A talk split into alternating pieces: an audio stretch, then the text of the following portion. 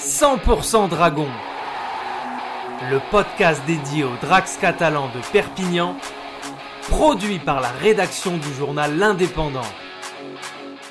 Et je suis avec Guillaume Richaud, Salut Fred. le patron du service des sports de l'Indépendant. Et on commence avec les Dragons qui ont démarré de la meilleure des manières.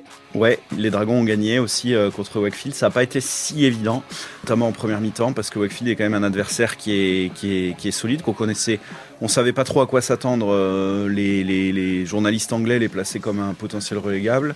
Euh, mais pour autant, il fallait quand même démarrer la saison. Les Dragons avaient fait qu'un seul match amical contre une équipe, euh, une sélection d'élite 1. Donc c'est pas forcément du même niveau.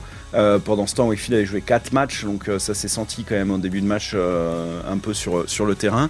Et puis les Dragons avaient beaucoup d'absents, une dizaine d'absents, beaucoup de blessés. Il y en a eu deux à la dernière minute. Euh, donc ils ont fait jouer bah, beaucoup de jeunes, beaucoup de, de joueurs qui, qui veulent avoir leur chance. Il y avait 11 Français, c'est assez rare, hein, 11 Français euh, qui, ont, joué. Euh, c'est assez rare pour les Dragons, c'est une bonne chose, ils ont gagné et ils veulent enchaîner maintenant. On notera quand même Tom Johnston, la recrue qui venait de Wakefield, qui a marqué trois essais, qui a montré que Dragon est bien fait de, le recruter.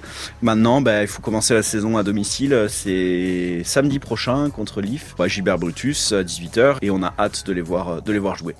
Retrouvez cette émission et toutes nos productions sur Radio Indep et en podcast sur l'indépendant.fr, nos réseaux sociaux et votre plateforme de streaming favorite.